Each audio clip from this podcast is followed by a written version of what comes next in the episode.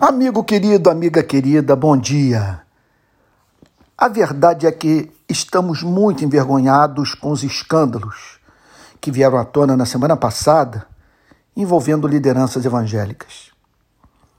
Pior do que o embaraço e tristeza que essas histórias nos causam é o sentimento de irrealidade que nos assoma, expondo-nos tanto à tentação da perda da confiança na igreja quanto à perda da fé no poder transformador do Evangelho. É como se tudo fosse uma grande mentira. Não há diferença entre cristãos e não cristãos. Falamos bonito, mas a nossa vida é feia. A sociedade não precisa da igreja, a pregação não transforma, o ser humano é inviável, ele não muda. Seu egoísmo faz querer uma única espécie de conversão, a de Cristo a ele. É evidente que há muita responsabilidade humana nessa orgia espiritual. Muito poderia ser evitado, por exemplo, se tivéssemos no Brasil um púlpito mais rico, bíblico e ungido. Contudo, somente se formos muito infantis e tolos para tropeçarmos por causa desses escândalos. Faz parte da experiência de toda igreja a verdadeira pregação atrair canalhas para o seio da própria igreja foi Cristo quem declarou. Abre aspas. O reino dos céus é ainda semelhante a uma rede que foi lançada ao mar e apanhou peixes de toda espécie. E quando já estava cheia, os pescadores a arrastaram para a praia e, assentados, escolheram os bons para os cestos e jogaram fora os ruins.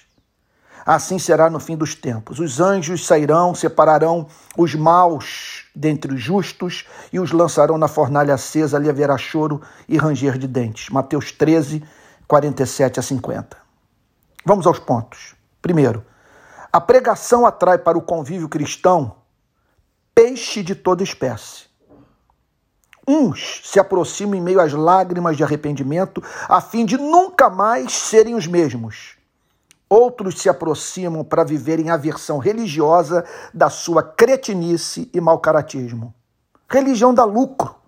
Oferece para muitos o caminho mais rápido e fácil para a consecução dos seus planos diabólicos. Segundo ponto. Deus não pune todos os pecados em vida. Alguns desses malandros julgam que o silêncio divino representa a aprovação divina. Segundo Mateus 13, 47 a 50, um dia eles saberão que Deus é santo.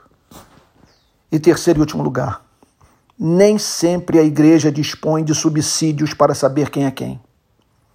Somente no final dos tempos a verdadeira igreja emergirá, livre daqueles que, embora estejam entre os filhos de Deus, jamais se deixaram tornar bons e justos, conforme disse o Senhor Jesus, dando destaque a esses fatos em parábola honesta, capaz de eliminar todo o romantismo quanto à igreja e à pregação do evangelho.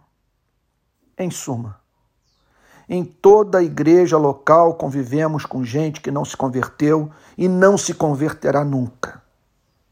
E a melhor pregação não é capaz de evitar essa duplicidade. O único remédio é o juízo final.